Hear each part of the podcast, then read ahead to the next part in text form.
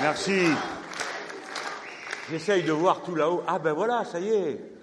Bonjour à tous. Bon, c'est très, très impressionnant. Merci. Le rassemblement est en lui-même un événement. Bon, c'est toujours pareil, hein. je dois descendre avec une lumière dans la figure, un escalier d'échafaud, et je ne sais pas pourquoi on me fait faire tout ça. Le... Toutes origines, heureusement, la France, comme elle est dans sa diversité, est fière de vouloir vivre ensemble. Mais je le sais bien, mon ami, que je suis en Bretagne, et j'en suis bien content car euh, je n'oublie pas que ce sont les députés bretons qui ont précipité la révolution de 1789. C'était le club des Bretons. Moi, j'ai toujours été avec la Bretagne rouge et la Bretagne bleue, hein. C'est pas avec elle que j'ai eu des problèmes jusque-là. Bon, vous me comprenez, on va pas ressortir nos vieilles histoires. Mais des fois, si, quand même, pour se rappeler de qui nous sommes euh, les héritiers, de quelle lumière nous portons en leur nom.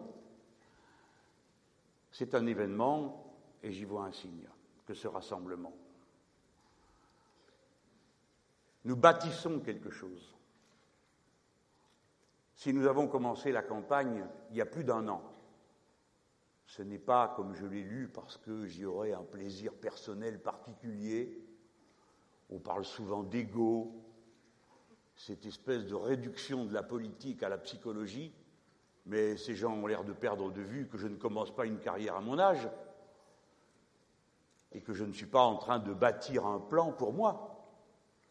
Il fallait, dans le tumulte évident qui s'annonçait, que nous prenions racine et que pour une fois, à proportion du désordre qui se lève, il y ait une force consciente, éduquée, qui tissent entre elles des liens qui sont ceux de la compréhension, de la conscience, d'un programme, pour enfin faire un vote d'adhésion et pas faire un vote contre machin, pour bidule, simplement parce qu'on ne sait pas quoi faire d'autre.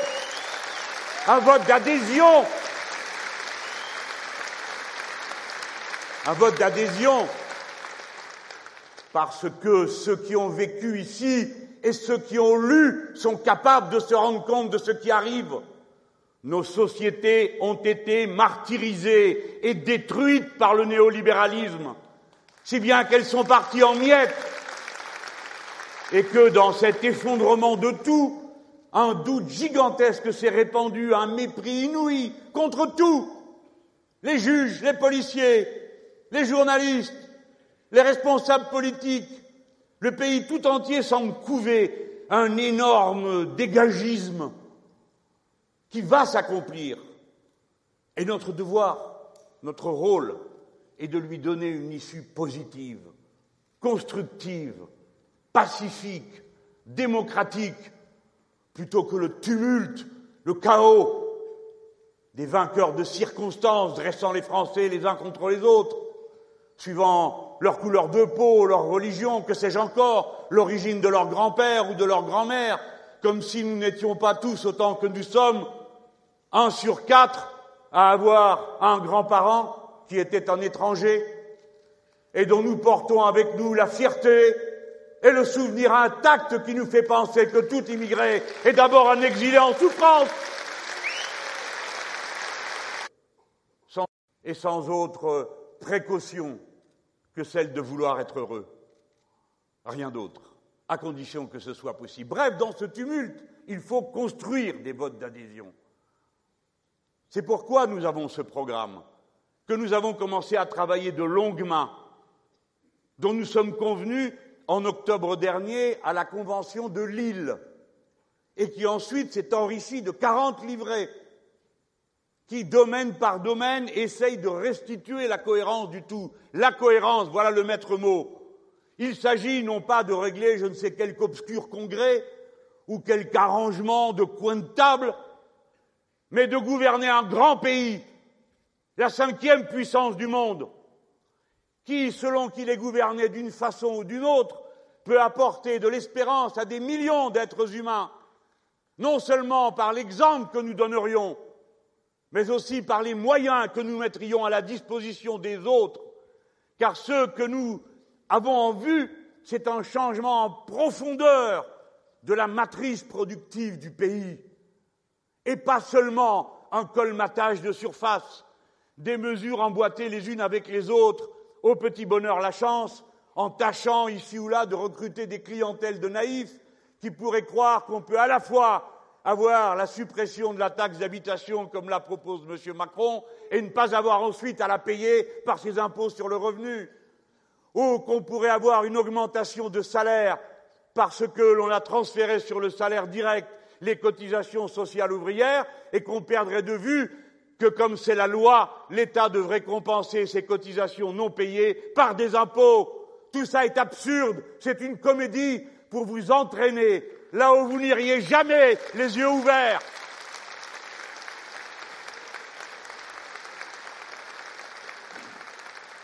Notre campagne a donc pour objectif, pour ambition d'être éducative et de fabriquer des événements qui donnent à penser, qui encouragent à se regrouper.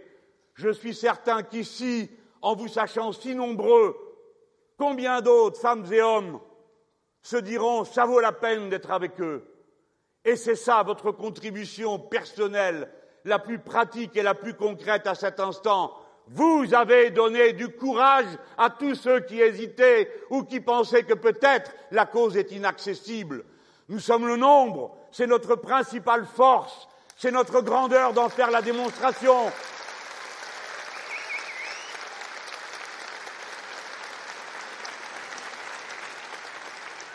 C'est pourquoi, femmes et hommes de Bretagne, je vous appelle à être à la hauteur de ce que firent vos ancêtres qui avaient d'autres écheveaux plus compliqués à démêler que les vôtres. Venez le 18 mars, de toutes les façons possibles, à Paris, pour réclamer le premier des changements dont la nation a besoin pour se refonder et retisser entre tout son peuple un lien qui soit le seul lien qui vaille, le lien politique, le lien d'une nouvelle constitution, le lien de la fin de la monarchie présidentielle et des roitelets absurdes dont nous sommes affligés.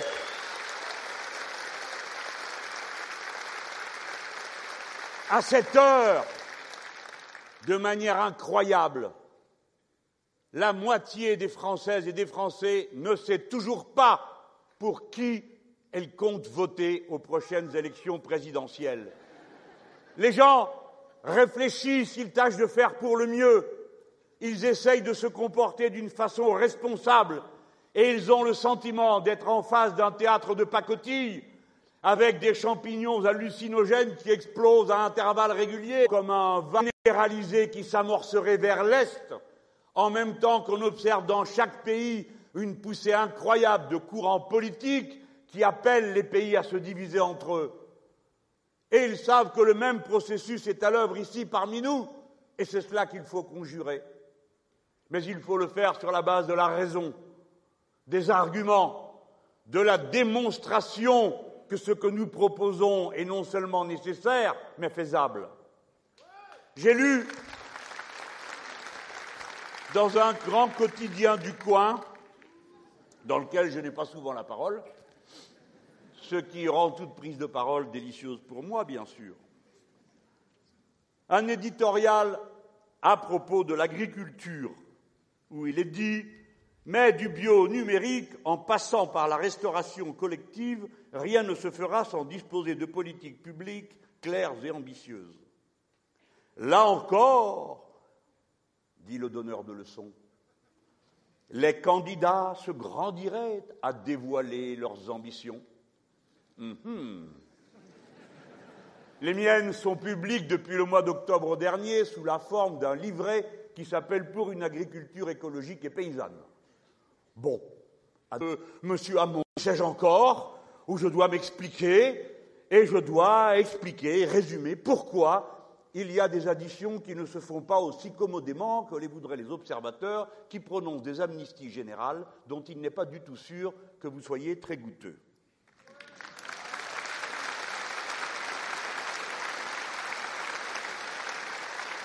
Mais le même article dit fort justement, et j'en suis d'accord, la présence de tous les candidats à l'élection présidentielle dans les allées du salon ne doit pas faire illusion. Ça tombe bien, j'y étais pas. Je suis allé l'an passé au Petit Galop, à côté de Rennes, voir une, une, exploitation qui est en quelque sorte une démonstration de la solidité de ce que nous disons sur le changement de la matrice productive agricole. Il y avait là neuf personnes qui vivaient sur 70 hectares et un petit élevage, et qui faisaient les produits qu'ils vendent autour d'eux. Ce qui est la preuve que ça fonctionne, que ça marche, et que ça permet d'imaginer un autre rapport à la Terre que nous sommes en train de détruire en ce moment même. Et cette année, j'étais de nouveau dans une ferme parce que je trouvais que c'était plus intéressant quand on condamne l'agriculture productiviste d'aller dans une ferme qui fait la démonstration du contraire plutôt qu'au salon. Ça ne veut pas dire qu'au salon, il n'y ait pas des paysans tout à fait sympathiques, qu'il n'y ait pas aussi des paysans qui travaillent dans l'agriculture non conventionnelle et bio. Mais ça veut dire qu'une campagne électorale, c'est aussi mettre en scène des événements pour qu'on les comprenne mieux. Et nous avons besoin de convaincre que ce ne sont pas nous les rêveurs. Nous sommes juste les réalistes. Si vous continuez à faire de l'agriculture comme ça, vous allez non seulement tuer la planète, mais peut-être qu'au passage, vous aurez aussi détruit les gens avant. Car quand même, que la Commission européenne soit incapable de s'entendre sur une définition un tant soit peu intelligente des perturbateurs endocriniens n'est pas seulement le symptôme de son extrême implication avec les lobbies, mais surtout du fait qu'ils s'en sont à la fin fichus de savoir comment vivent les gens et quelles maladies déjà ils ont et quelles épidémies ont déjà lieu et pourquoi il y a tant de gens qui sont perturbés et tant d'enfants qui nous viennent d'une autre manière que celle avec laquelle ils nous venaient jusque-là et dans un autre état. Il faut dire à bas avec ce système. Il faut en finir avec lui. Alors, si la présence ne veut rien dire, alors je me demande pourquoi les chaînes d'information en continu auront toute la journée régalé tout le monde de l'interminable visite de Madame Le Pen et de ses dix séides à l'intérieur de ce salon, puisque ça ne veut rien dire. Ne l'accablez pas, je viens à nouveau de l'abattre sur le plan juridique et j'en ai le droit de la traiter de fasciste.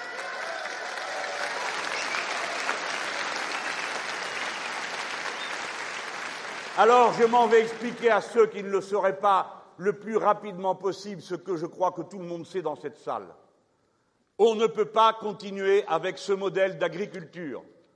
Nous sommes les premiers consommateurs de pesticides d'Europe et c'est une très mauvaise chose. Ce que je dis ne met pas en cause la bonne volonté, le dévouement des agriculteurs, car au bout du bout, je sais bien qu'ils sont eux les premières victimes de ce système, car les premiers à tomber malades, c'est eux. Les premiers à se trouver surendettés et dans des situations d'extrême détresse, c'est eux. Et la preuve, c'est qu'ils s'en suicident un tous les deux jours dans notre pays, dans une indifférence qui glace de froid. Voilà la situation. Changer la matrice productive, cela signifie que nous ne voulons plus d'une agriculture dont l'objectif essentiel est de produire toujours plus pour exporter, des produits qui ensuite sont répandus sur la surface de la terre au prix du marché et submergent, anéantissent les agricultures vivrières des pays qui tâchent de se constituer une alimentation et un régime d'autonomie alimentaire, si bien que nous sommes directement responsables de la faillite de ces pays, d'où partent ensuite des malheureux qui tâchent d'améliorer leur existence et vont se noyer dans la mer, et qu'ensuite nous retrouvons ici et accueillons à coups de bâton. Comment Madame Le Pen a-t-elle pu prononcer une phrase aussi absurde que celle qui consiste à dire que quand ils arrivent sur leur pauvre barcasse, il faut les repousser dans les eaux internationales, ce qui signifie les noyer? Nous sommes donc contre la libéralisation des marchés. J'en veux beaucoup à ce gouvernement d'avoir accepté, en tant que gouvernement de la République française, de signer l'accord du CETA, qui est un accord de libre-échange avec le Canada. Et par sa signature en Conseil des ministres, le gouvernement actuel a rendu possible le fait que cet accord s'appliquera quand bien même aucun des 28 pays ne l'aura décidé. Et avant qu'il l'ait décidé, et pendant tout le temps que ça prendra à le décider, CETA s'appliquera. CETA, cela signifie que les marchés français vont être submergés et européens de produits agricoles arrivant du Canada qui ne souscrivent ni aux mêmes normes environnementales ni aux mêmes normes sociales que les nôtres, des imitations de produits qui portent le nom de ce que nous-mêmes nous fabriquons ici, des milliers de tonnes de viande qui sont en quelque sorte le produit dérivé du lait, lui-même acquis dans les conditions atroces de ces usines où ces malheureuses bêtes sont empilées à la proportion de jusqu'à dix mille, parce que c'est la taille des exploitations qui se constate là-bas. Ainsi, un système abominable dans sa conception, dans son organisation, est à la fin un système abominable dans le sort qu'il réserve aux êtres sensibles dont nous dépendons dans cette circonstance. Notre protestation est celle de la civilisation humaine contre une manière inhumaine de traiter la planète dont nous retranchons et de trancher les êtres sensibles que sont les animaux.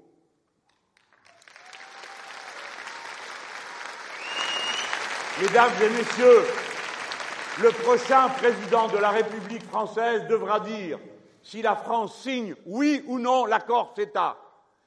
Et s'il le veut, il peut provoquer un référendum pour que le peuple français donne son avis. Mais je considère que le bulletin de vote qui portera mon nom signifie à le CETA, je ne signerai pas.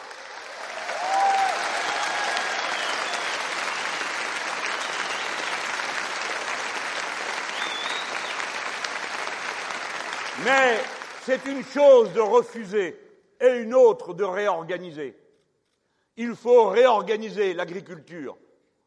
Et pour cela, il faut rendre possible, solvable, vivable l'agriculture alternative. Et aujourd'hui, il faut saluer ce fait que c'est dans le milieu paysan que l'on aura vu le plus de capacités d'innovation, de solidarité, de travail coopératif et d'invention. Car c'est dans ce milieu que l'on a créé tant et tant d'AMAP et de fermes qui fonctionnent sur les normes bio, chose que l'on n'a pas encore vue dans le milieu ouvrier où les coopératives, en riposte à la destruction des entreprises, ne sont pas encore la forme la plus coutumière. Il est vrai que la loi n'a pas facilité les choses. On nous avait promis que les travailleurs auraient le droit de préemption sur leur entreprise quand celui qui la possède veut la vendre. Eh bien, ce droit de préemption, nous ne l'avons jamais vu arriver. Eh bien, ce sera à nous de le dire en votant.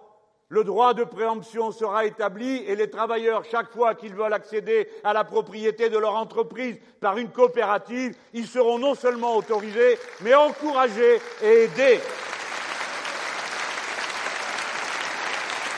C'est les paysans.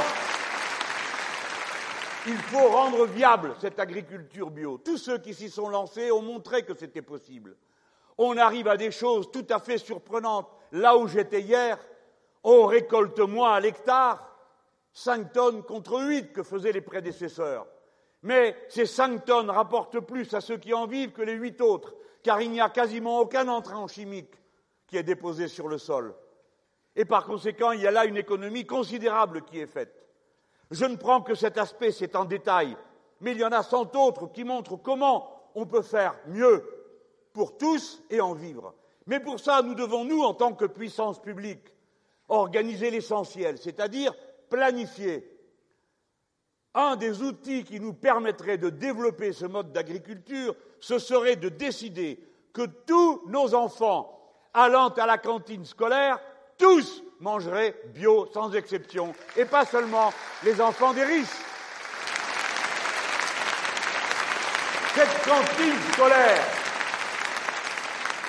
cette cantine scolaire qui, dans les circonstances présentes, compte tenu des difficultés que l'on peut observer, non seulement dans les familles, mais aussi chez les petits, il faudrait que ce soit, au moins pendant une période de trois, quatre ou cinq ans, le temps de redresser et de réparer les dégâts qui ont été faits dans ce pays, avant peut-être de décider que ce serait une mesure définitive.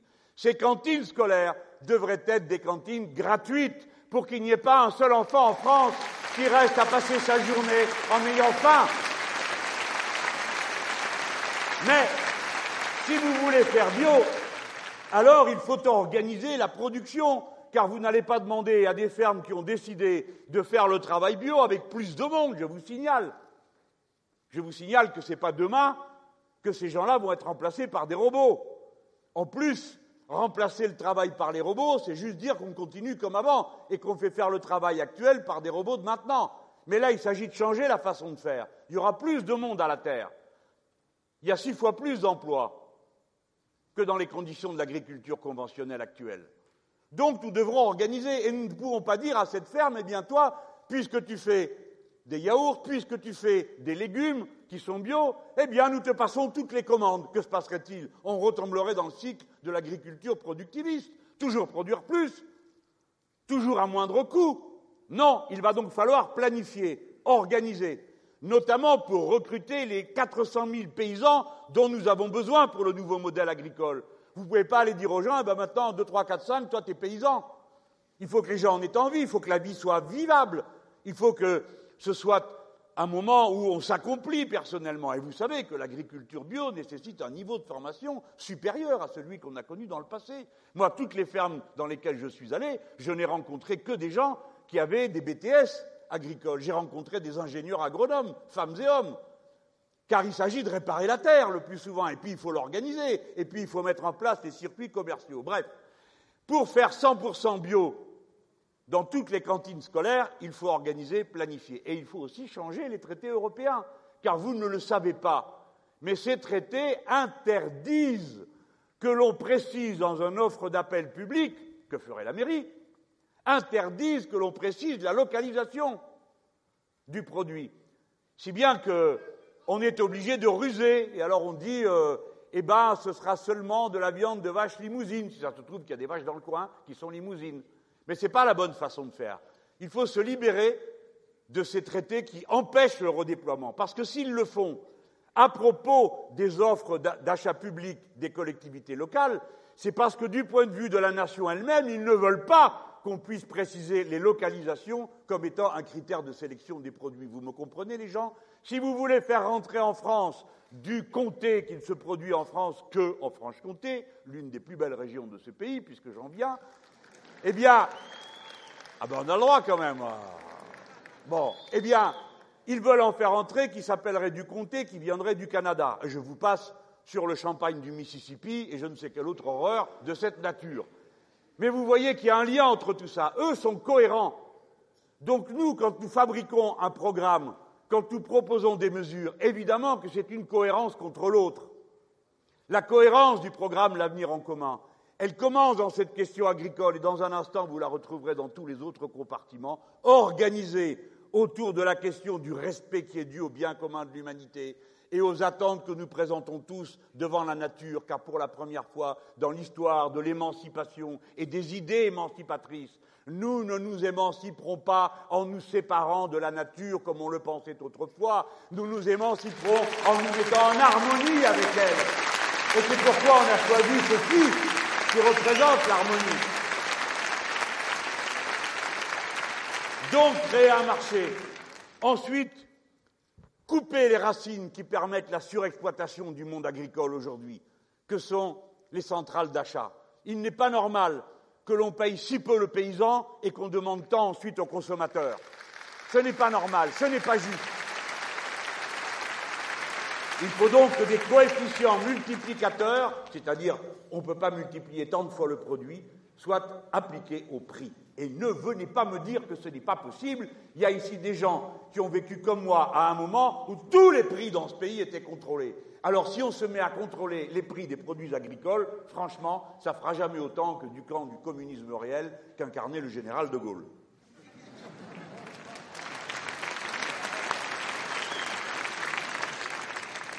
Je vous ai parlé de ce, point parce que je compte tout à l'heure le rattraper dans mon argumentation. Mais je voudrais bien que chacun comprenne que ces choses-là ne s'improvisent pas. On ne peut pas venir dire on va faire ci, on va faire là, et personne ne sait comment. Et personne n'a rien organisé, et personne n'a rien chiffré. Car tout se tient. Si vous voulez 400 000 paysans de plus, il faut changer leurs conditions de vie. Si vous voulez changer leurs conditions de vie, il faut changer la vôtre. Parce que mieux vous serez payé, meilleur sera votre salaire, plus vous aurez des consommations responsables. Car vous aspirez à avoir des consommations responsables. Et quand vous ne pouvez pas le faire, ce n'est pas parce que vous êtes des irresponsables, mais au contraire, parce que vous ménagez votre budget et vous tâchez de faire pour le mieux pour votre famille. Donc les gens, il faut vous attendre à payer plus cher les produits agricoles. Mais pour pouvoir les payer plus cher, il faut donner le coup de main pour obtenir une autre répartition de la richesse qui est produite dans ce pays et qui est accaparée par quelques-uns, puisque dorénavant, nous avons la chance d'avoir le record d'Europe des millionnaires en dollars, et ça nous remplit de joie, nonobstant les 9 millions de pauvres qu'il y a dorénavant dans le même pays, et ceci à cause de cela.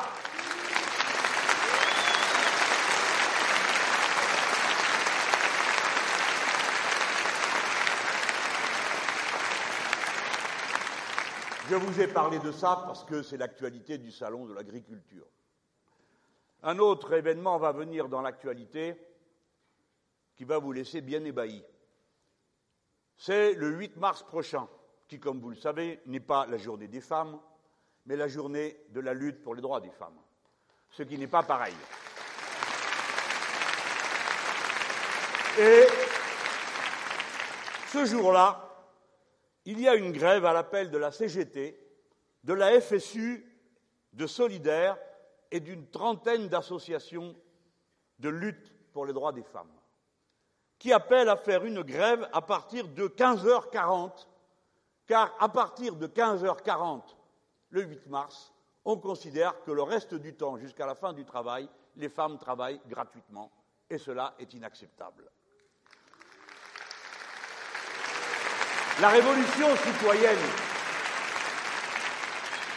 à laquelle appelle notre programme prend continuellement appui sur cette idée que l'égalité est la vertu bienfaisante majeure d'une société et de notre combat.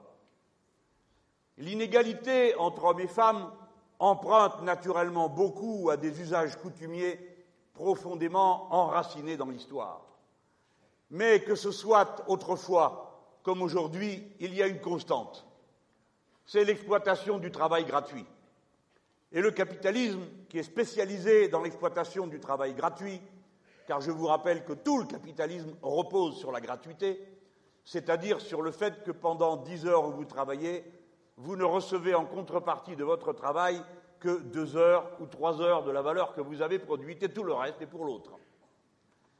Bref, il a très vite repéré comment il pouvait utiliser la main-d'œuvre féminine, non seulement à la maison pour faire le travail gratuit qui permet de moins payer l'ouvrier, mais également au travail en lui assignant les tâches les plus pénibles, les moins bien payées et les plus morcelées.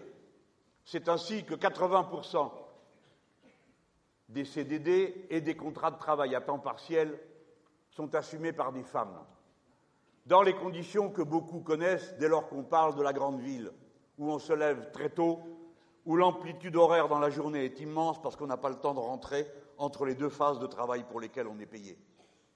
Cette situation particulière, ensuite, se combine sur le plan du salaire. Deux tiers des salariés payés au SMIC sont des femmes. Si bien que quand on parle d'augmenter le SMIC, on présente d'abord une revendication féministe.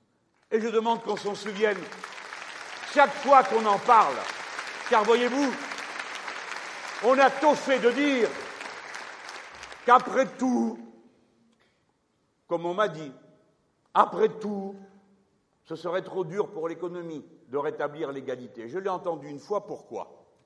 Parce que, évidemment, j'avais observé avec combien d'autres que la situation des retraites est la plus pénible pour les femmes que pour les hommes, parce que c'est elles qui ont les carrières les plus morcelées.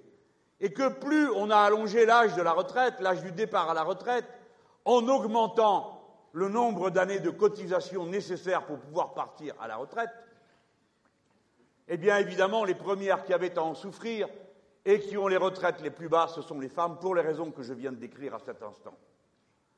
Voyez, mesdames, messieurs, l'hypocrisie absolue et le devoir, du coup, de châtier rudement ceux qui se sont rendus coupables de cette escroquerie qui a consisté à dire que la retraite à 60 ans était maintenue pendant le temps où l'on augmentait les cotisations pour les faire passer à 43 ans.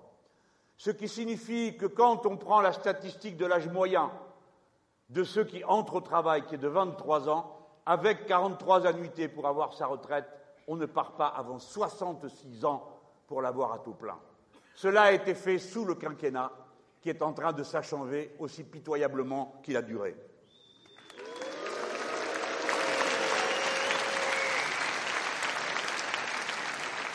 C'est pourquoi notre programme prévoit le retour à la retraite à 60 ans pour 40 annuités.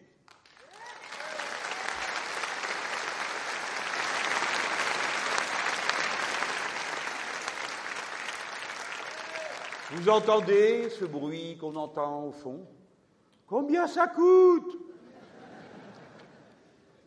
Et nous, on pourrait leur dire, et combien ça coûte de faire partir, je vais vous le dire quand même dans un instant, les gens si tard, si usés, si fatigués, le corps cassé par tant d'efforts qui, vus de loin, des fois ne semblent pas si considérables que ça, mais qui, répétés tous les jours de la vie, finissent par user plus sûrement que n'importe quel supplice. Eh bien, on connaît le moyen de le payer, et encore une fois, peut-être que vous le connaissez, ce moyen, il est simple, c'est l'égalité. Si vous décidez dorénavant de payer les femmes comme vous payez les hommes à qualification égale, alors le supplément de cotisation que cela générera suffit à payer la retraite à 60 ans avec 40 annuités.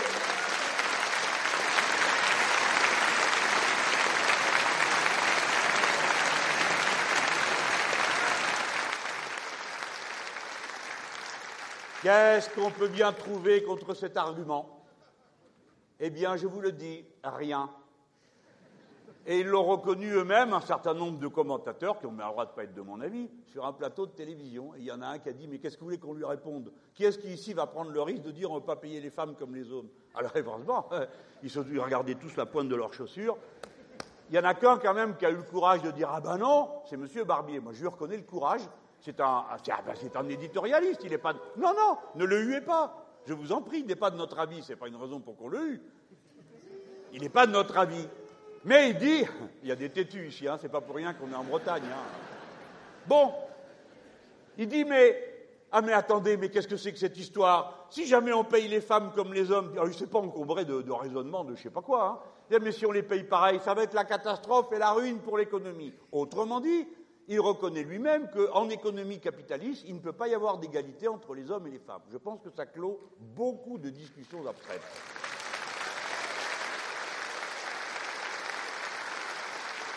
Nous, on ne lâche pas l'affaire.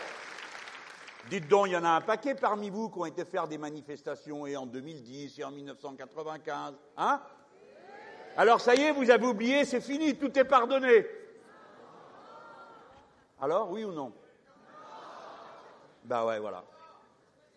Alors, si vous n'avez rien pardonné, et si vous pensez toujours que contrairement à ce que racontent les durs à cuire, qui eux ne s'exposent pas autant qu'ils exposent les autres, quand ils vous disent puisqu'on vit plus longtemps, il faut travailler plus longtemps, vu que cette bande de technocrates ne sait pas que si on vit plus longtemps, c'est parce qu'on travaille moins longtemps, et que donc la seule manière d'avoir une vie, c'est normal.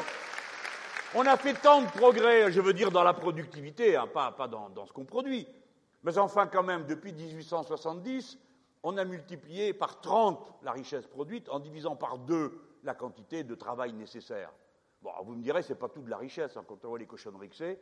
Bon, eh ben oui, qui a acheté un, frigo il y a 30 ans et en achète un aujourd'hui, c'est bien que celui de 30 ans, il est encore à la maison, celui d'aujourd'hui, demain, t'es pas sûr. Ça s'appelle l'obsolescence programmée. Ça prend du temps de fabriquer des trucs qui marchent pas, ne hein, faut pas croire. Hein. C'est compliqué. C'est de la technique. Bon, je viens sur mon sujet. Alors, on connaît, on sait ce que ça a coûté. D'abord, il n'y avait pas besoin d'être un aigle pour comprendre que si on fait partir les gens à la retraite plus tard, eh ben, le résultat que vous connaissez tous, c'est que les gens, c'est pas parce qu'ils doivent partir à la retraite plus tard qu'ils vont travailler plus longtemps. C'est pas vrai. Parce que quand ils vont au travail, on leur dit T'es trop vieux. Toi, non, t'es trop jeune.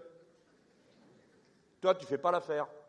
Toi, si t'es pas content, t'as qu'à t'en aller, il y en a dix autres qui attendent. Vous connaissez la musique. Bref, celui qui a cet âge, qu'est-ce qu'il va faire?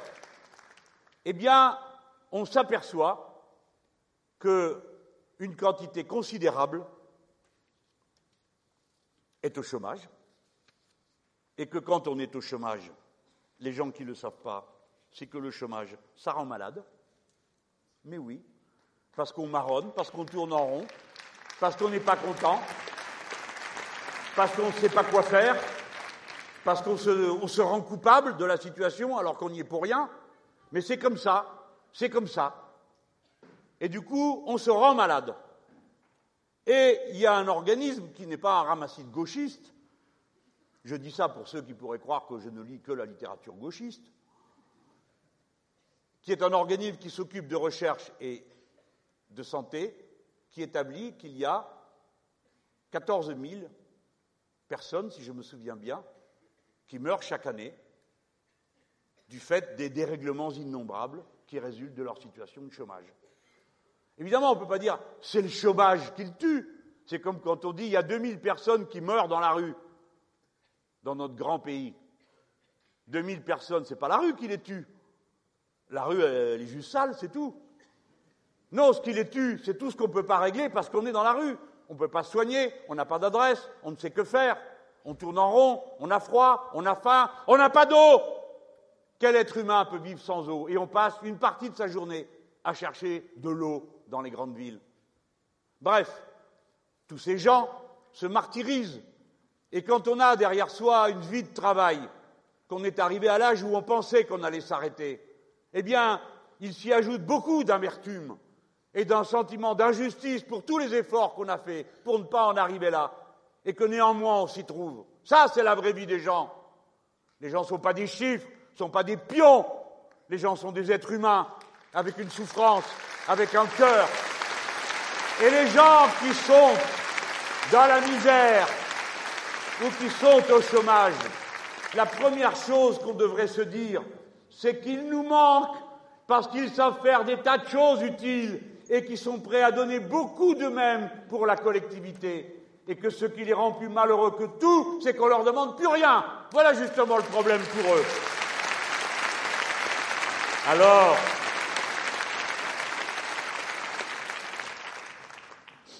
En 93, ils avaient déjà repoussé l'âge effectif de retraite d'un an. Eh bien, il y a des études qui ont été faites. Un an de plus égale trois mois de moins. Et voilà. L'espérance de vie des Français a reculé en 2015 pour la première fois depuis 1969. Elle a reculé en valeur absolue, m'entendez-vous? On vit moins longtemps. C'est la première fois que se produit un recul de cette nature. Jusque-là, on avait toujours allongé le temps de vie. Pour la première fois, il a reculé. Pourquoi? Sinon à cause des mauvais traitements qu'on fait subir de manière injuste aux gens pour permettre que les uns accumulent tandis que les autres n'ont rien. Voilà la cause de tous nos maux. On va dire que je suis simpliste, eh bien, je l'assume. C'est l'argent qui est la cause de tous nos maux, et non pas la mauvaise volonté des gens qui ne demandent qu'à bien faire.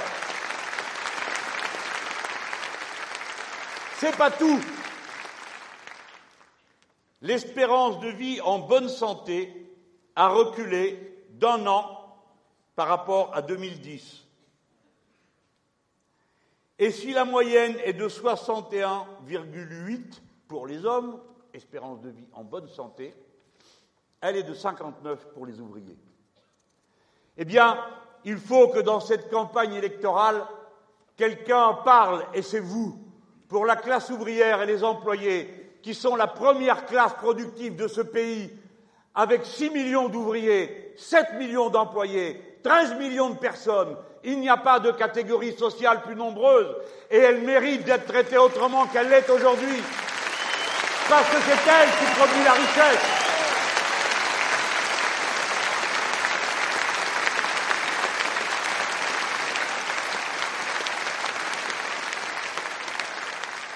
Donc, nous avons pour objectif de rétablir la retraite à 60 ans après 40 annuités. Et nous comptons là-dessus pour que les gens vivent mieux et pour que la génération montante puisse prendre la place de ceux qui légitimement s'en vont à la retraite parce que le moment est venu. Et ainsi, chacun y trouve son compte. Et il n'y a pas besoin d'être spécialement intelligent pour arriver à comprendre que quand les uns quittent le travail, les autres peuvent les remplacer. Tandis qu'avec leur système, premièrement, on a créé le chômage des seniors de masse, et en plus, on crée le chômage de masse des jeunes parce qu'ils ne peuvent pas occuper les postes de travail. Je vous demande, si vous votez avec moi, si vous votez pour l'avenir en commun, je vous demande de ne pas lâcher prise. Vous devez exiger des gens qui vous parlent, qu'ils vous expliquent pourquoi ils ne veulent pas revenir à la retraite à 60 ans Pourquoi ça a été possible pendant tant d'années et que tout d'un coup, alors que le pays est si riche, ça ne serait plus possible Il faut que vous exigiez le retour des acquis des générations qui vous ont précédé dans ces luttes. Ça vous appartient. C'est à vous.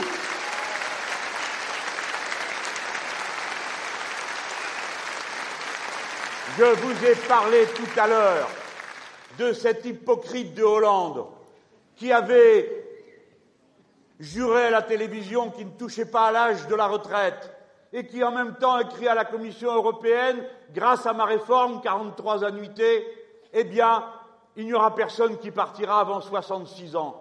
Parce que c'est la Commission européenne qui exige de tous les pays qu'on retarde l'âge de départ à la retraite. C'est elle qui le demande dans les exigences qu'elle présente à chaque État quand elle leur demande tous les semestres de faire des économies sur les différents comptes dans lesquels ils comptent les comptes sociaux. Ah, maintenant, je vais vous dire une chose que j'ai sur l'estomac. Chaque fois que vous voyez les petits professeurs, je sais tout, qui viennent à la télévision vous expliquer les prélèvements obligatoires et que vous autres ballots, vous vous avalez ça. Les prélèvements obligatoires, c'est une invention des puissants parce que quand on vous parle de prélèvements obligatoires qui sont plus forts en France qu'ailleurs, il y a une chose qu'on ne vous dit pas, c'est que 40% du total de ces prélèvements obligatoires, ce sont les prélèvements sociaux, les cotisations qu'on paye dans notre pays, notamment parce que nous avons mutualisé la retraite et que ce n'est pas un système assurantiel privé. Voilà pourquoi nous sommes plus hauts que d'autres, parce que les autres, eux, ne comptent pas dans les prélèvements obligatoires, les assurances retraite qui doivent quand même se payer parce qu'eux aussi doivent partir à la retraite. Et dans les autres pays, sur le total des prélèvements dits obligatoires, il y a à peine 26% qui sont des dépenses sociales. Autrement dit, soyez fiers et contents qu'il y ait autant de prélèvements obligatoires parce que ça veut dire que vous avez été plus malin que la moyenne en mutualisant les frais que représentent le social et la retraite.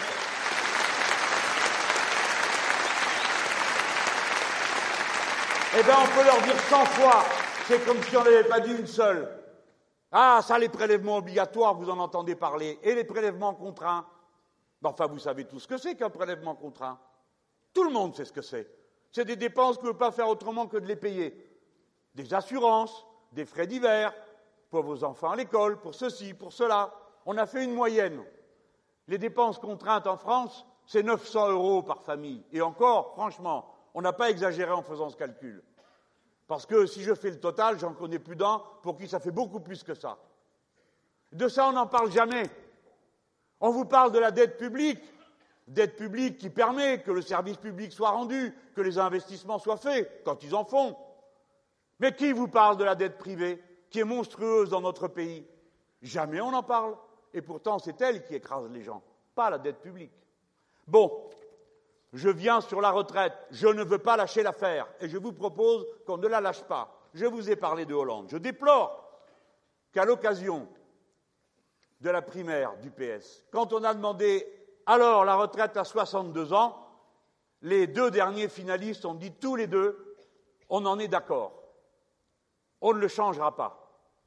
Donc, ils sont pour la retraite à 62 ans et vous, vous êtes pour la retraite à 60 ans. Quel genre de mandat vous me donnez? Dois-je aller sur un coin de table dire Oh, c'est pas grave, pas moi qui l'ai fait? Les deux ans en question, j'ai passé l'âge. Bien sûr que non. C'est une question importante. Il s'agit de notre mode de vie, de la façon d'agir et de partager la richesse, parce que c'est rien d'autre que ça, la question des retraites. Donc, je ne suis pas content.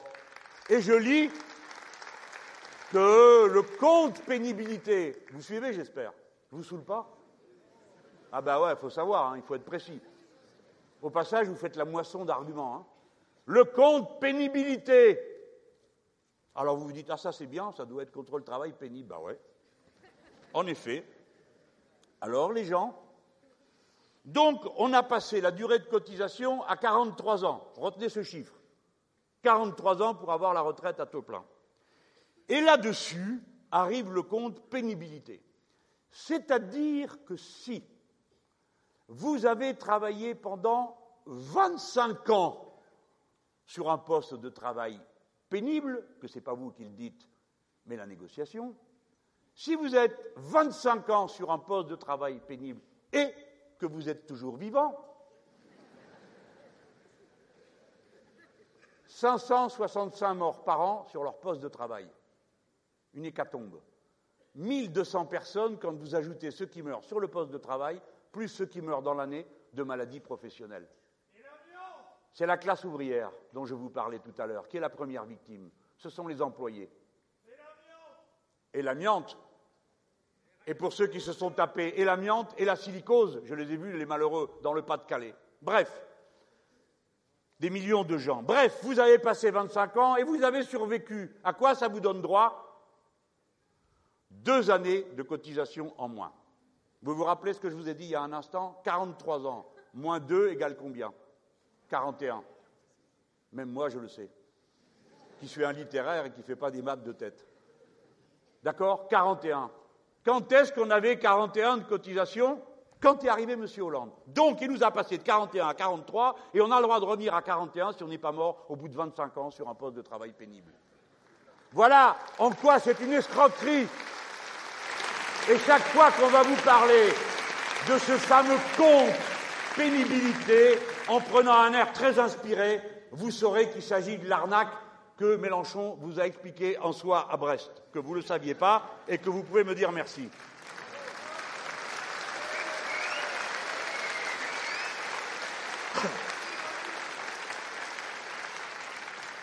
J'ai parlé de la santé et j'ai parlé de la retraite. Et pourquoi j'en parle tant que ça? Parce que quelqu'un m'a dit, vous parlez jamais des gens qui ont plus de 60 ans. Ça prouve que je ne parle pas beaucoup de moi. Contrairement à ceux qui disent que je fais que ça. Mais enfin, je veux que tous vous m'entendiez. Et il faut le dire autour de vous, parce qu'il y a des gens qui savent qu'ils arrivent à 60 ans et ils aimeraient arrêter. Et ils savent qu'ils ne peuvent pas. Et si nous, on l'emporte, alors ils seront libérés. Alors ils auront la retraite à 60 ans, parce qu'on le fera. Dites-leur, dites-le leur. Et c'est pas tout. Je vous ai parlé de la santé, pourquoi aussi Tous ces gens qui se rendent malades? Parce qu'il se passe la chose suivante. Quand vous avancez en âge, et notamment quand vous arrivez à la retraite, eh bien, vos complémentaires santé, qui vous servent à payer la différence de ce que vous payez pas à la Sécu et de ce que vous avez à payer, il y en a au total pour 16 milliards dans le pays, eh bien, elles se mettent à augmenter. C'est-à-dire, quand vous en avez le plus besoin, c'est là que ça vaut le plus cher. Donc, vous vous en passez. Donc, vous vous soignez moins bien. Donc, vous faites partie de ces 20% de gens qui ne vont pas voir le médecin quand ça ne va pas, en se disant, ben, c'est pas grave, il ne faut pas qu'il m'écoute, euh, et puis, et puis, et puis, et puis, voilà. Hein. Alors on marronne, on enrage, etc. Et puis à la fin, ben, on est encore plus malade qu'avant, et pour se soigner, eh ben, ça coûte encore plus cher. Et ça vous coûte encore plus cher parce que le reste à payer, ben, il est pour vous. Ce n'est pas juste. Tout le mécanisme de solidarité que contient la sécurité sociale, qui elle est un merveilleux système social, puisqu'elle dit chacun donne suivant ses moyens, mais chacun reçoit selon ses besoins. C'est-à-dire que vous soyez riche ou pauvre, qui que vous soyez, quelle que soit la maladie dont vous êtes affecté, eh la société tout entière vient à la rescousse pour essayer de vous tirer de là et de vous en sortir sans que l'argent soit un obstacle pour rétablir votre santé. Voilà le magnifique système de la sécurité sociale.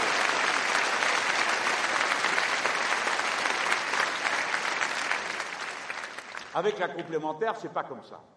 Conclusion. Nous, nous avons pris une décision dans le programme.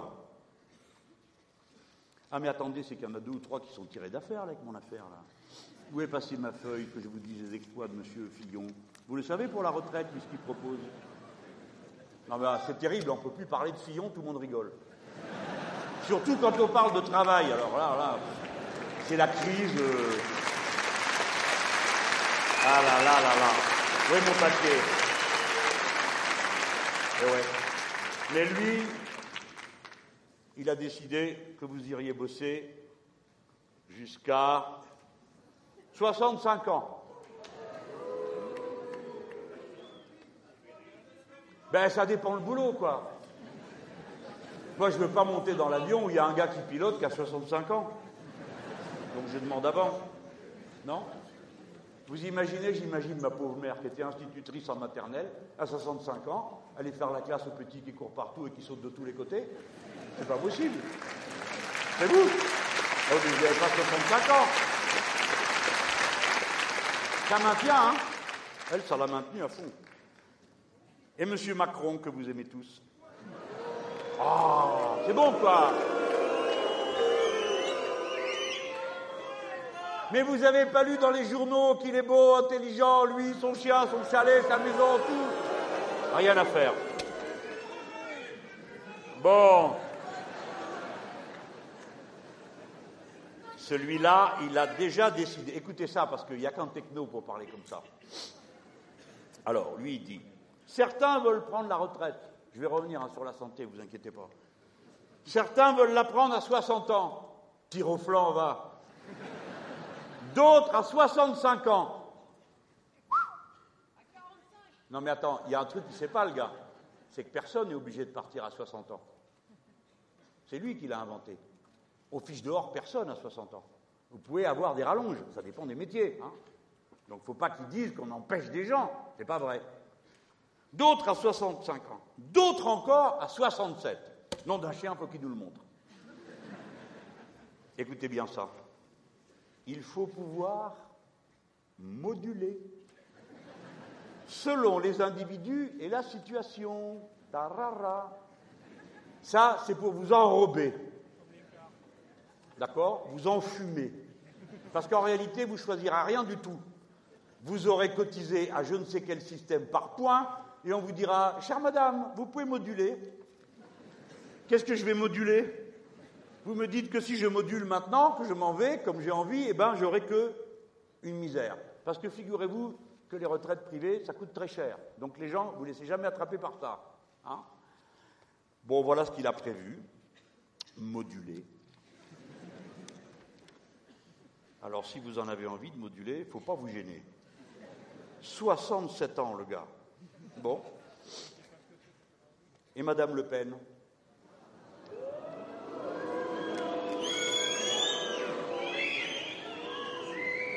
Non, merci, c'est sympa parce que c'est interactif, quoi. Bon. Alors, alors elle, The Snake. Mais, hey, vous inquiétez pas, hein. de toute façon, il y a Monsieur Langlais qui vous dira hein, que, bon.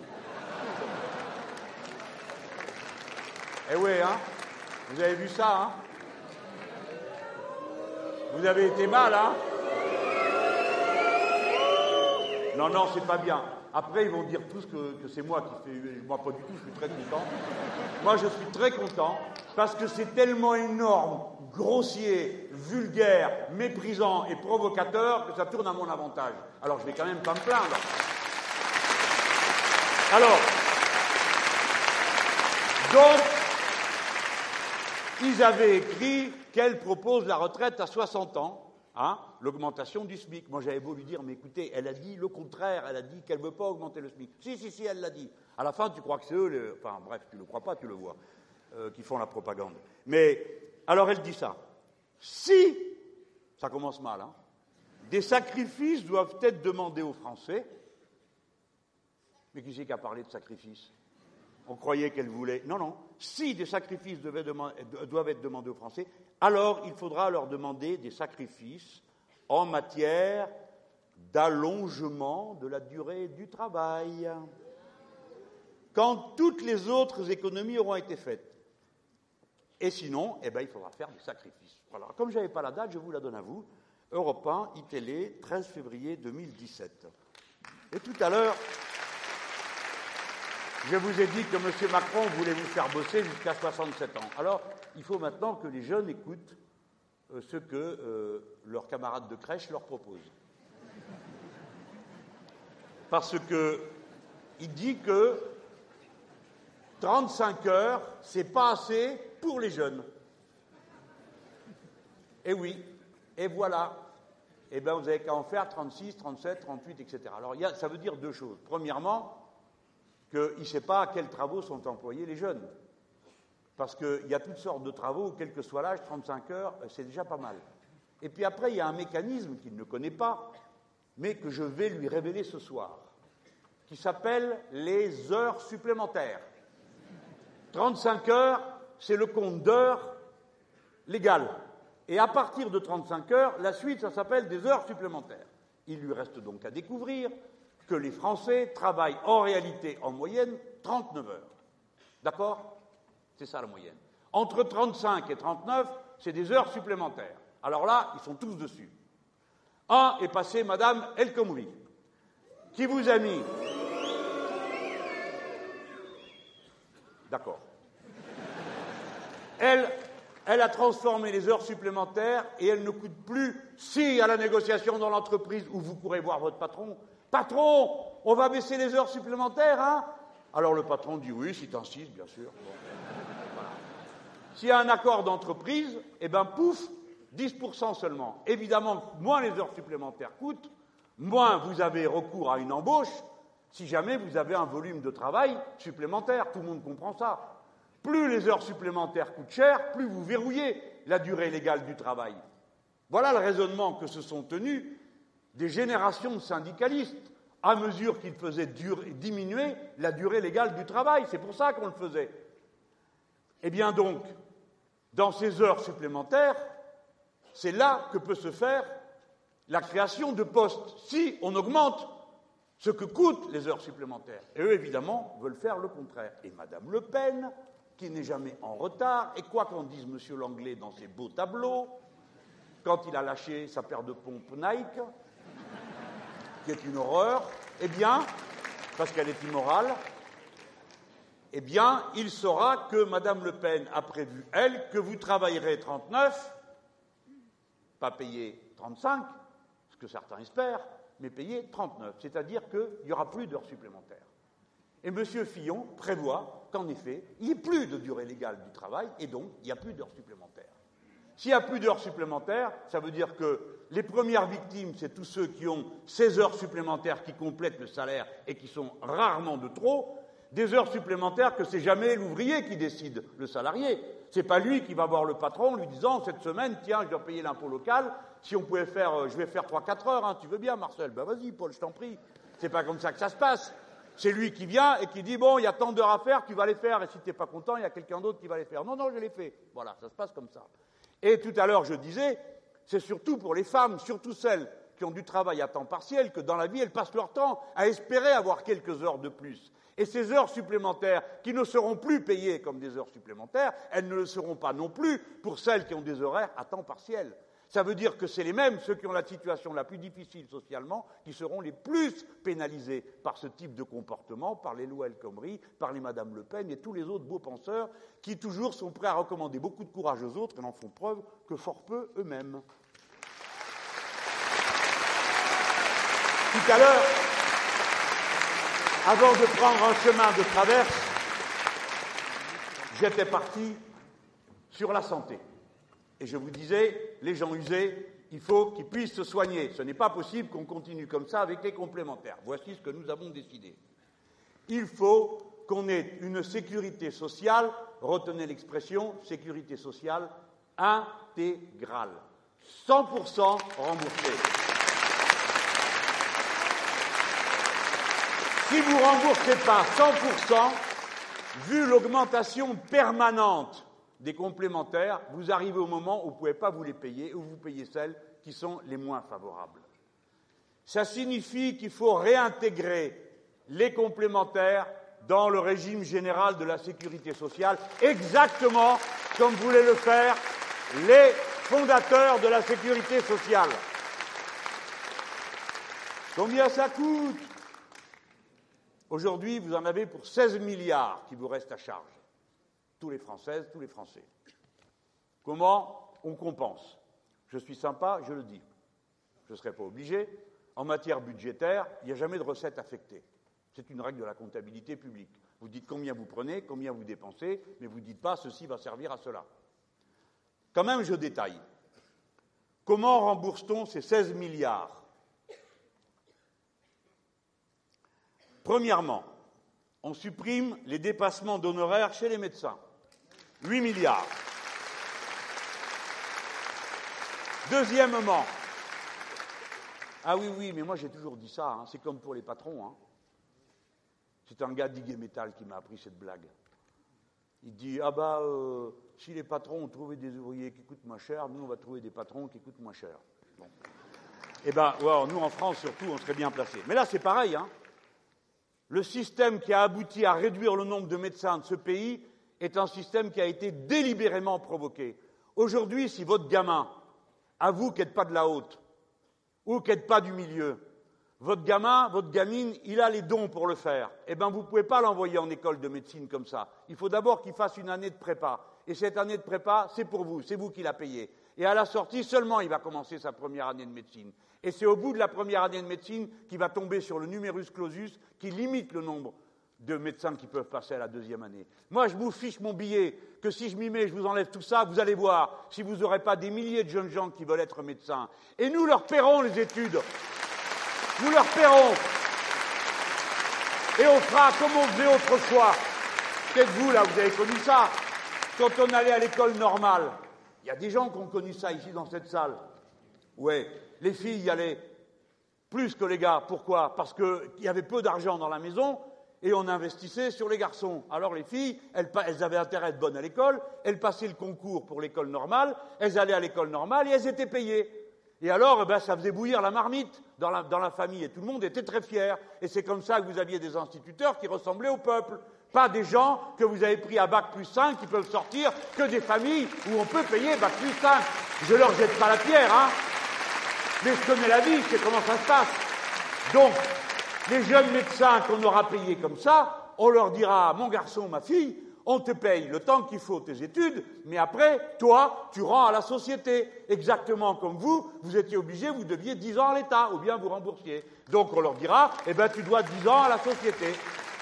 Ah, on va pas te prendre ta paye, hein Non, non, non, il aura sa paye mais il ira dans les centres où on lui dira d'aller, et vous n'aurez plus de déserts médicaux dans ce pays. Voilà comment on peut organiser les choses.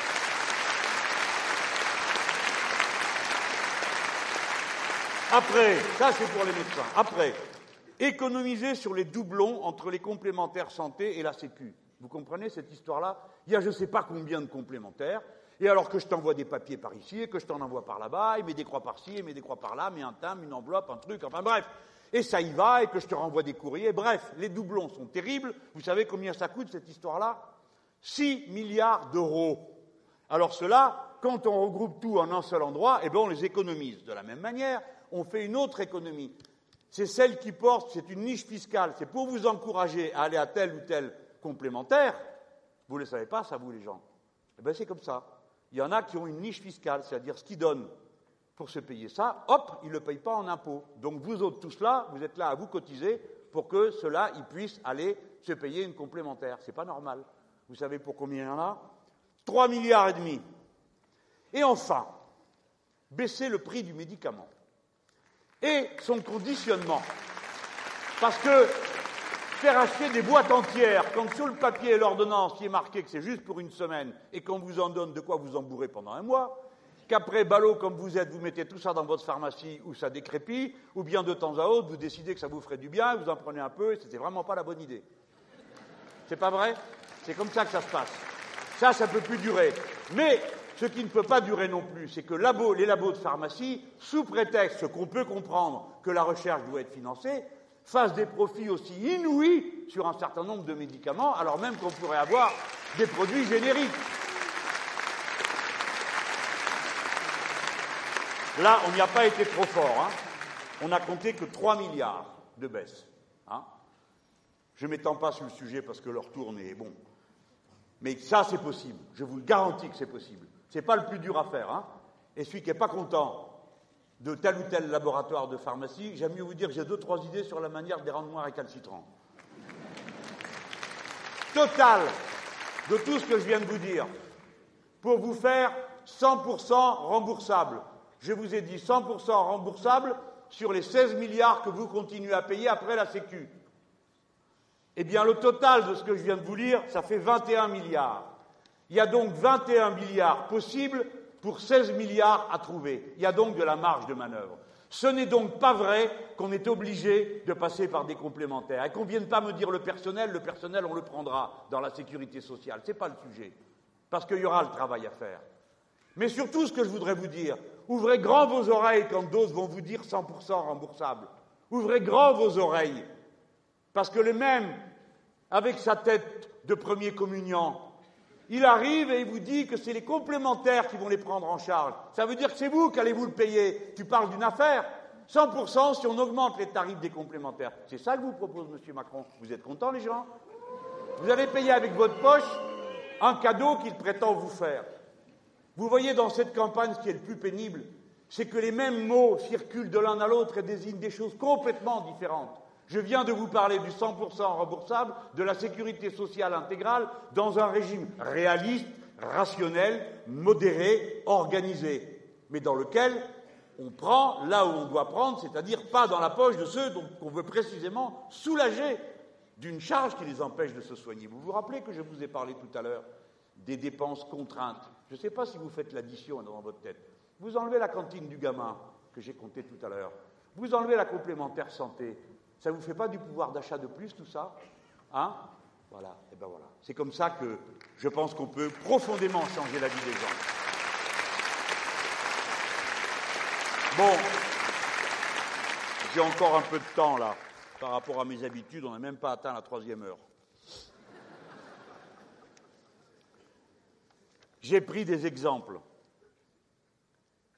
Chaque fois, je m'efforce d'illustrer une vision du monde où les êtres humains sont centraux, où leur harmonie avec la nature et dans leurs rapports sociaux est la question essentielle, et pourquoi elle mérite d'être organisée de cette manière?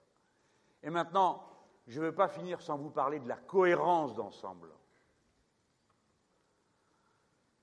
Parce que sinon on ne comprend pas ce qu'on essaye de faire. Nous allons prendre la direction de ce pauvre pays avec 9 millions de pauvres et 6 millions de chômeurs c'est-à-dire des gens qui sont déjà au bout de toute patience. Certains, d'ailleurs, c'est fini. Ils sont ailleurs. Ils sont dans les rues. Il y a 150 000 personnes dans ce pays qui n'ont pas de toit. Il y a 2 millions de personnes qui sont très mal logées, dont certains dans des taudis. Il faut reconstruire l'État, reconstruire la société. C'est comme si on avait subi une guerre, compte tenu des destructions que nous avons endurées, et d'abord des destructions humaines que la société doit déplorer. Il faut donc remettre tout ça en marche. Il y a donc deux manières de voir la chose. Vous allez encore entendre des gens venir vous parler de faire des économies. Vous allez les voir vous montrer du doigt l'État, la fonction publique, les fonctionnaires, et ils essaieront d'attiser la haine des uns contre les autres, et surtout celle du fonctionnaire, qui est la haine des imbéciles. Parce qu'il n'y a rien de plus facile que de détester celui qui vous rend service. Il n'y a rien de plus facile, mais de plus odieux.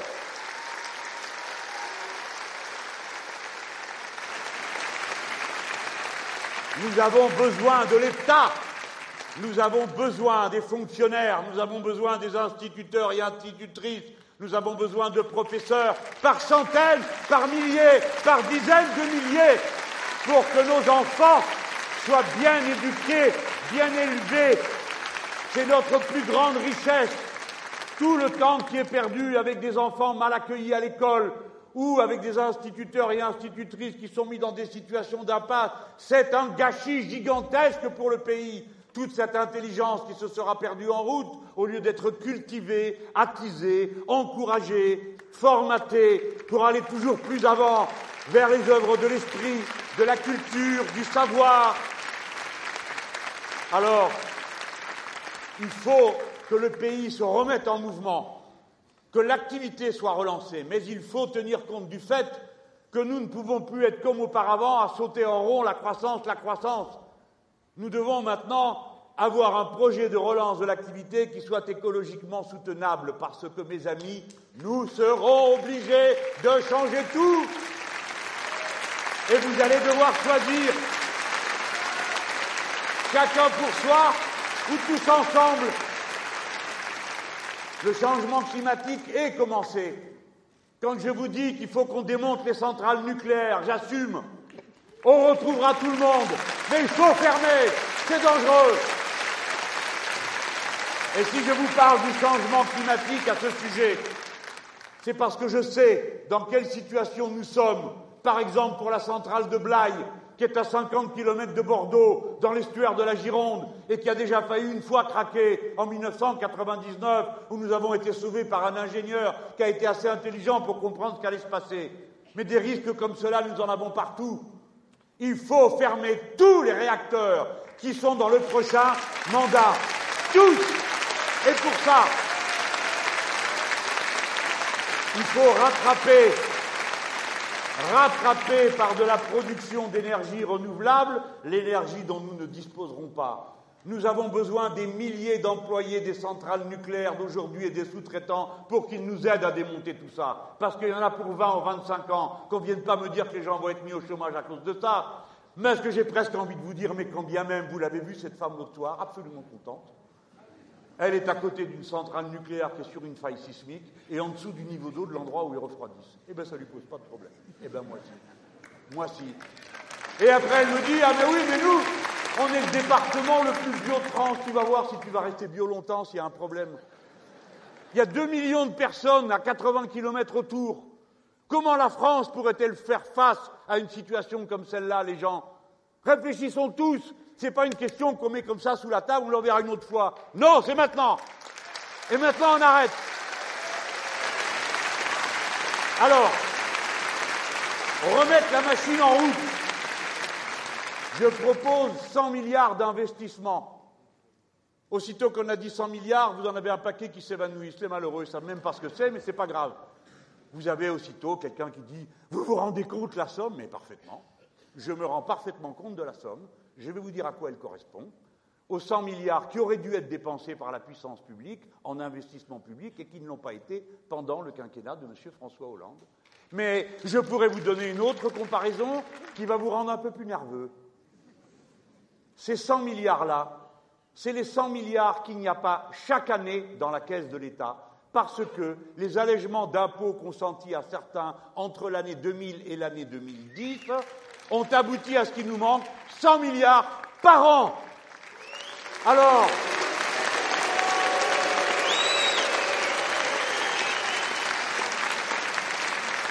nous pourrions rétablir le niveau d'imposition de la période bolchevique de M. Jacques Chirac. Enfin, Enfin, qui n'est pas sérieux dans cette discussion? Ceux qui lèvent les bras au ciel et me disent que ça coûte trop cher. C'est rien, 100 milliards. Les 100 milliards, oui, nous les emprunterons et nous les affecterons à des établissements spécialisés. À qui allons-nous les emprunter? Nous allons demander à la Banque française d'investissement, qui a été créée pour ça. Et nous allons faire des investissements productifs dans les énergies renouvelables. Et maintenant, écoutez-moi bien, qu'est-ce que vous préférez faire?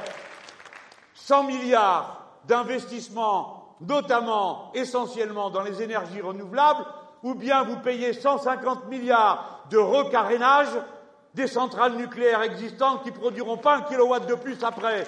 Voilà les prix. Voilà les choix que vous avez à faire. Ça, c'est une comptabilité sérieuse. C'est pas M. Macron qui déclare qu'il va mettre 50 milliards d'investissements. Pourquoi 50 On ne le saura pas. Moi, je dis 100, je vous dis à quoi ça correspond. Pourquoi 50 Alors, il va mettre 50. Ça, c'est son plan de relance. il a appris à compter chez Hollande. 50, mais d'un autre côté, il va faire 60 milliards d'économies. Donc, il fait un plan de relance de moins 10 milliards. Ben oui, c'est exactement ce qu'a fait Hollande au niveau européen. Il a proposé un plan de relance de 120 milliards qui a été payé par 60 milliards qui existaient déjà et 60 autres qu'il fallait emprunter. Voilà. C'est le même type de comptabilité. C'est pas sérieux. C'est pas comme ça qu'on relance l'activité du pays. Tandis que ces 100 milliards mis dans l'investissement et notamment dans l'économie de la mer pour faire 300 000 emplois de plus. Parce que tout à l'heure, la paysannerie, c'est 400 000, l'économie de la mer, c'est 300 000 emplois de plus à faire toutes ces choses qu'il y a à faire, qu'on ne peut pas délocaliser. C'est comme l'agriculture, la nôtre. Si vous voulez mettre des hydroliennes, vous êtes obligé de les fabriquer au bord de l'eau. Si vous voulez mettre des éoliennes, vous transbahutez des pales qui font 90 mètres de long, vous ne pouvez pas les mettre ailleurs qu'à côté. Et vous êtes obligé de refaire le port pour pouvoir accueillir les navires de service et pouvoir accueillir toutes ces installations. Voilà comment on arrive à 300 000 emplois. Et ce n'est pas beaucoup. Quand vous aurez fait les navires de service, quand vous aurez fait les navires pour assurer l'indépendance de la France dans son approvisionnement énergétique, quand vous aurez commencé à installer et à développer la production d'algues pour faire des plastiques biodégradables et tout le reste de la production de protéines dont nous avons besoin pour cesser le régime ridicule des protéines carnées dans lequel nous pataugeons. Vous verrez les emplois par milliers se créer. Voilà comment on a réfléchi.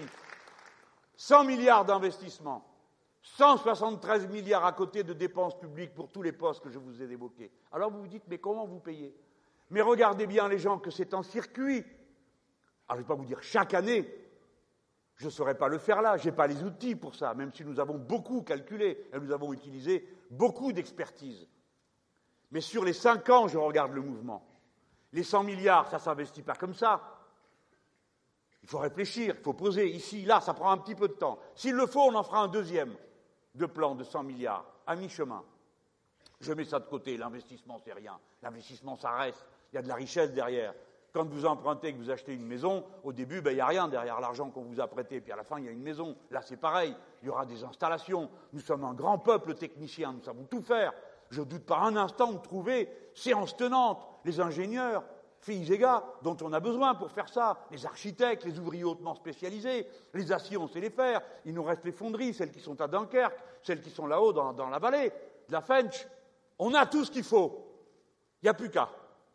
L'investissement, ce n'est pas le problème. Mais après, les postes des fonctionnaires, c'est pareil, ça ne se recrute pas sur un claquement de doigts. Un instit, ça prend du temps à être formé, un professeur pareil, et ainsi de suite.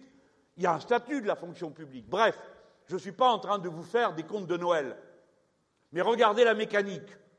100 milliards d'investissements, 173 milliards en fonctionnement. Tout ça, quand ça se met en mouvement, qu'est-ce que ça crée? Ben, Celui qui a des sous, qui a un métier, eh ben, il achète. Et ça génère quoi? Ben D'abord, il a un salaire, donc il paye de l'impôt. Ensuite, il achète, ça fait des taxes. Le niveau moyen de la taxe, moi je ne touche pas à la TVA, ou si on peut, on la baissera, mais c'est 18%. Donc ça revient dans la caisse de l'État. Et ainsi de suite. Et quand vous supprimez les niches fiscales, à la fin des fins, toute cette histoire-là, que vous courez derrière les voleurs, qui chaque année nous volent l'équivalent du déficit du budget de l'État, chaque année, les voyous exilés fiscaux coûtent 85 milliards à la patrie.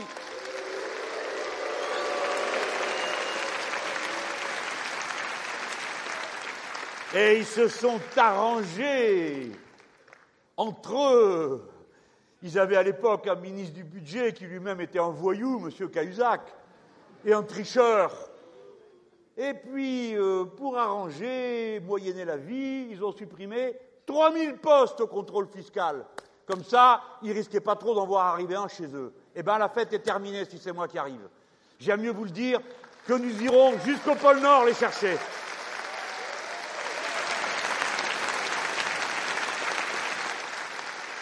Je le fais exprès, hein.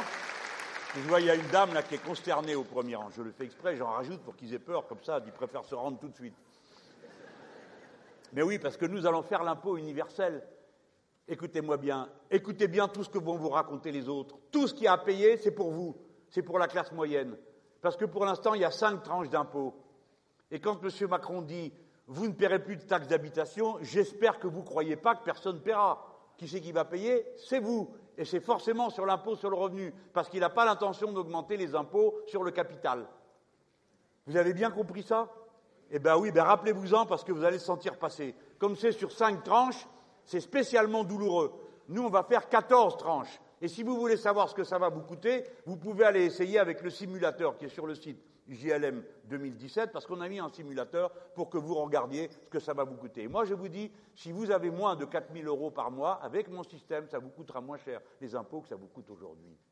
Et si on y arrive, c'est bien parce qu'il y en a certains qui ne payent pas grand-chose, alors qu'ils devraient payer très beaucoup. Mais oui, mais oui, les gens, mais oui. Et j'espère que vous avez tous compris comment on fait. Comment on fait C'est qu'on fait l'impôt universel. Tu peux aller à Pétaouchnok si tu veux, de toute façon, les impôts arrivent. Et chacun paiera, il paye dans le pays dans lequel il est, c'est normal, comme chez nous. Les gens qui viennent chez nous, ils payent chez nous les impôts, point. Mais en plus, on va faire une déclaration au fils français pour dire voilà, j'ai gagné tant et j'ai payé tant. Alors le fils fait le calcul et il dit ah bah c'est bien. Ou alors il dit ah bah si vous été en France, vous payez tant. Envoyez. Mais oui, mais oui. Vous voulez pas vous vous cachez, vous n'avez plus le droit de diriger une société en France parce que vous êtes un voyou d'exilé fiscal. Vous n'avez pas le droit d'être euh, dans une équipe nationale française parce que vous ne payez pas vos impôts, etc. La rigolade est terminée. Vous avez fini de vous foutre de nous en ne payant pas et ensuite en venant faire des leçons à tout le pays continuellement en disant la France vit au-dessus de ses moyens. Non, c'est vous qui êtes au-dessus de nos moyens. C'est ça la vérité. Bon. Maintenant, vraiment, je vais terminer. Mais quand même, je vous donne l'ardoise. Tout ça, quand ça tourne, ça fait 190 milliards de recettes qui rentrent. Vous avez entendu la sortie, c'était 173.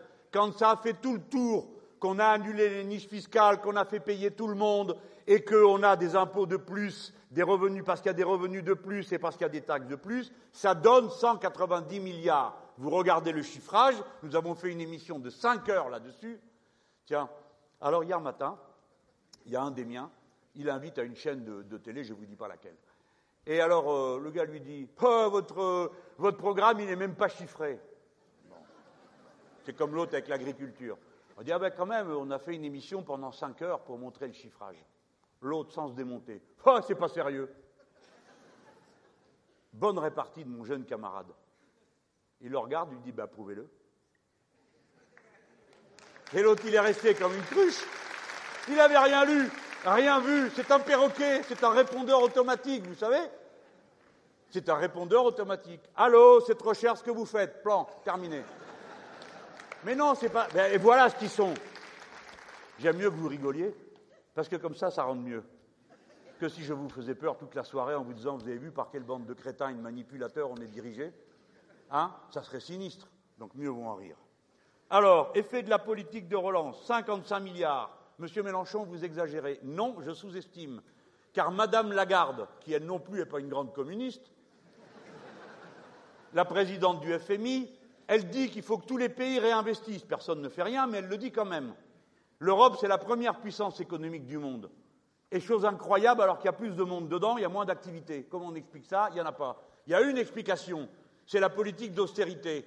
C'est les traités européens qui entretiennent les pays les uns contre les autres par le refus de l'harmonisation sociale et par le refus de l'harmonisation fiscale. Voilà l'explication. Ça ne doit rien à la magie, ni au fait que les travailleurs ne voudraient pas assez travailler, parce que c'est pas vrai, ils y sont prêts. Ils y sont prêts, encore faut-il qu'on le leur propose. Bon, Madame Lagarde, elle a dit que pour un euro qu'on mettait dans l'investissement, ça donnait trois euros d'activité, ce que je vous expliquais tout à l'heure. Et moi, dans mes comptes, je n'ai pas compté trois euros. J'ai compté un euro et demi de plus d'activité. C'est-à-dire que j'ai pris en dessous. Personne ne peut venir me dire que le projet de budget et de circulation économique que je vous propose soit irréaliste. Sauf que moi, je fais de l'économie, pas que de la comptabilité. L'économie d'abord, le mécanisme, la comptabilité derrière. C'est comme ça qu'il faut réfléchir. Sinon, on ne vit plus dans un monde d'êtres humains. Nous ne sommes plus que des chiffres et des pions. Et de là vient ce traitement brutal des sociétés. 55 milliards. Abrogation des niches fiscales anti-écologiques et antisociales. 38 milliards. Exemple, si vous investissez, monsieur, supposons que vous ayez décidé de vous acheter votre bateau de croisière avec votre dame, et alors vous l'installez en Guadeloupe. Eh bien, une partie de votre investissement, nous sommes tous heureux dans cette salle de vous le payer. Ça s'appelle une niche fiscale. Alors évidemment, l'argent que vous aurez eu de cette façon, vous n'êtes même pas obligé de l'investir en Guadeloupe. Vous pouvez vous le garder pour vous. C'est pas sympa Un milliard. Eh bien, si ce milliard, au lieu de vous l'avoir donné à vous, il y a quelques autres, qui est un brave homme, on l'avait gardé pour l'État et on l'aurait investi, par exemple, on aurait pu donner les moyens aux communes d'installer un réseau d'eau potable qui tienne la route, si j'ose dire, car aujourd'hui, une partie de l'île n'a plus l'eau potable parce qu'elle ne circule plus et que plus des deux tiers se perdent dans la terre. Et on pourrait en faire autant avec nos compatriotes à Mayotte. Voilà ce que j'appelle des niches fiscales qui servent à rien. Parce que monsieur, tout compte fait, il n'a plus envie de son bateau. Voilà. Alors, nouveaux impôts sur les plus riches, 33 milliards, c'est pour ça qu'ils me détestent. Et comme 9 milliardaires possèdent 90% de la presse, ne vous demandez pas pourquoi je suis toujours présenté comme une brute égotique, amie de tous les tyrans de la Terre. Abrogation du CICE et du pacte de responsabilité, 21 milliards. Économie de dépenses inutiles, ça, c'est écrit comme ça sur mon papier. Je dis, eh, c'est quoi ça encore? Je connais les dépenses inutiles, c'est les macronades et tout ça. Bon. Non, non, on m'a dit pas du tout, t'as pas compris. Eh bien, les dépenses inutiles, c'est quand on fait reculer des dépenses qui servent à rien. Par exemple, moins de remboursement parce que les gens vont mieux. Hein? Ça, ben, vous dépensez moins, forcément, si les gens vont mieux. Vous n'avez pas besoin de... Et ainsi de suite. Mais il est marqué aussi fin des grands travaux inutiles.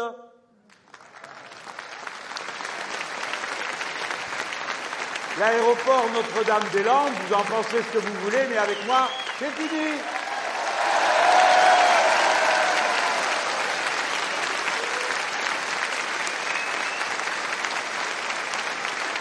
Et je ne ferai pas de conférence pour savoir. C'est comme ça. Et le Lyon-Turin, pareil. En plus, je ne suis pas trop bête, je n'ai pas envie de faciliter la circulation des marchandises qui annule la France comme euh, qui fait de la France juste une terre de passage, hein, les gens. Parce que le Lyon-Turin, avant d'arriver à Lyon, on arrive d'ailleurs. Eh bien oui, il n'y a pas besoin d'être très malin pour comprendre que si nous-mêmes on organise un passage et que bon, on regarde plus ce qui passe et qu'on accélère la, manœuvre, ben, c'est pas très malin. D'autant qu'il y a les voies de chemin de fer qu'il faut pour faire passer ce qui doit passer. Et nous, par exemple, on dira qu'il n'y a plus un camion qui ira de la frontière belge à la frontière espagnole sans monter sur un train. Voilà. Et pour ça, il y a 100 milliards. Et si tu ne veux pas monter sur le train, eh ben, tu passes pas. Voilà. Bon. Maintenant, là, ça fait trop pour vous. Pour moi aussi, d'ailleurs. J'ai dû vous annoncer au moins, au moins une trentaine de mesures. Alors, moi, j'ai bien travaillé ce soir. Oui, alors, à vous d'en faire autant. Ça ne sert à rien de s'affoler, de s'exciter, de sauter à la corde chaque fois qu'il y a une nouvelle qui passe à la télévision, tout ça. Il faut travailler avec ordre et méthode. Nous sommes sur un volcan. Les sondages, ça vaut rien pour savoir, mais comme force d'injonction, vous le connaissez comme moi. C'est comme les horoscopes, vous n'y croyez pas, sauf si ça vous arrange. Et vous regardez quand même la page. Bon. C'est humain, c'est très humain. Mais ce qu'on apprend par contre dans des enquêtes plus sérieuses, c'est que beaucoup de gens, premièrement, n'ont pas pris leur décision, et que ceux qui pensent avoir pris une décision, sauf nous, nous sommes les plus stables. Avec d'autres, je préfère pas les nommer, mais nous sommes les plus stables. Tous les autres, c'est très faible. C'est-à-dire 33, 34, 35% de gens qui disent je vais voter pour machin ou pour truc, mais qui sont vraiment sûrs de le faire. Ils disent eux-mêmes, je sais pas. Donc beaucoup d'opinions peuvent changer. Nous, nous devons travailler sur l'intelligence, convaincre. le programme, la discussion, un par un, un par un. Il faut faire ce travail-là comme ça. Ce n'est pas la peine de se donner des objectifs qu'on ne peut pas tenir. Chacun prend son petit nombre et décide la société autrement que comme nous l'a enseigné le grand Jaurès. On ne peut pas faire une république sans républicain. On ne peut pas faire une révolution sans révolutionnaire. Mais être révolutionnaire, ça ne consiste pas seulement à prendre un bâton et monter sur une barricade. Ça, c'est nos adversaires qui nous ont toujours présentés comme ça. Mais nous n'y sommes jamais allés de gaieté de cœur quand il a fallu dans le passé profond. Nous nous comptons sur les bulletins de vote, sur la raison, sur des milliers de gens qui s'impliquent parce que demain, pour gouverner le pays, il va falloir tout le monde s'y mettre. Pas seulement à aider les gouvernements que nous mettrons en place, qui seront assez spéciaux d'ailleurs dans mon esprit, mais surtout pour faire toutes les choses que je viens de décrire. Ce n'est pas possible depuis un bureau, loin, de dire eh voilà, nous allons faire tel projet, tel projet. Non, il va falloir que des gens s'y mettent eux-mêmes, rectifient les process de travail, fassent attention à la manière avec laquelle on produit ceci ou cela, qu'eux-mêmes soient capables de débloquer là où il y a des verrous. Bref, l'intelligence de la masse du peuple français s'engageant dans un projet qui est un projet concret pour changer vraiment le quotidien, le quotidien d'un mode de civilisation. C'est cela dont il est question. Ce n'est pas juste, c'est déjà beaucoup, une élection. C'est que nous voulons faire une révolution citoyenne qui est une révolution à la fois sociale, politique et écologique. Et si nous le faisons, nous, vous verrez que plein de gens diront, puisqu'ils le font, alors nous aussi on peut le faire, comme ça a été le cas dans le passé. Nous serons un encouragement fantastique sur toute la planète qui en a besoin, au moment où elle est dirigée par des fous du genre de M. Trump et de quelques autres, qui sont des violents, climato-sceptiques, que ne croient pas à la gravitation, ni au fait que ce n'est pas le Soleil qui tourne autour de la Terre. C'est à peu près du même niveau d'obscurantisme. Donc nous, nous porterons cet élan. Et puis surtout, nous allons aider les autres. Pas comme euh, certains déjà ronchonnent à la seule idée, mais imaginez-vous qu'on soit capable de produire ces panneaux luminescents qui partent de la lumière, pas du soleil, de la lumière pour faire de l'électricité. Nous savons le faire en France. EDF a, fermé la chaîne de production, mais moi je sais où sont les brevets et je sais où est la chaîne de production. Donc on les construira, notamment dans les endroits où il y a les centrales nucléaires, où il faudra que les gens aient d'autres travaux que ceux qu'ils avaient à faire jusque-là. Chaque année, on coule un million de mètres carrés de verre sur des façades. Ça coûte donc rien, et même pas besoin de forcer les gens pour dire dorénavant, vous ne mettrez plus que ce verre-là. Ce verre qui produira de l'énergie. Mais ce verre, on va aussi montrer aux autres comment on le fait. On ne va pas se battre pour gagner sur leur dos. Et vous savez que les sociétés qui ont le plus de mal aujourd'hui, celles où on est en train de détruire l'agriculture, dont les gens s'enfuient parce qu'ils ne peuvent vivre, la première chose qu'ils demandent, c'est d'abord de l'énergie pour pouvoir démarrer des activités. Parce qu'elles reposent toutes sur l'électricité aujourd'hui. Donc nous, les Français, nous aurons mis au point toutes ces choses et nous les partagerons parce que notre but n'est pas de piller les autres, de les exploiter. Du moment que nous avons pour nous, eh bien, le reste, nous sommes prêts à le partager avec les autres. Parce que c'est comme ça que le monde deviendra meilleur.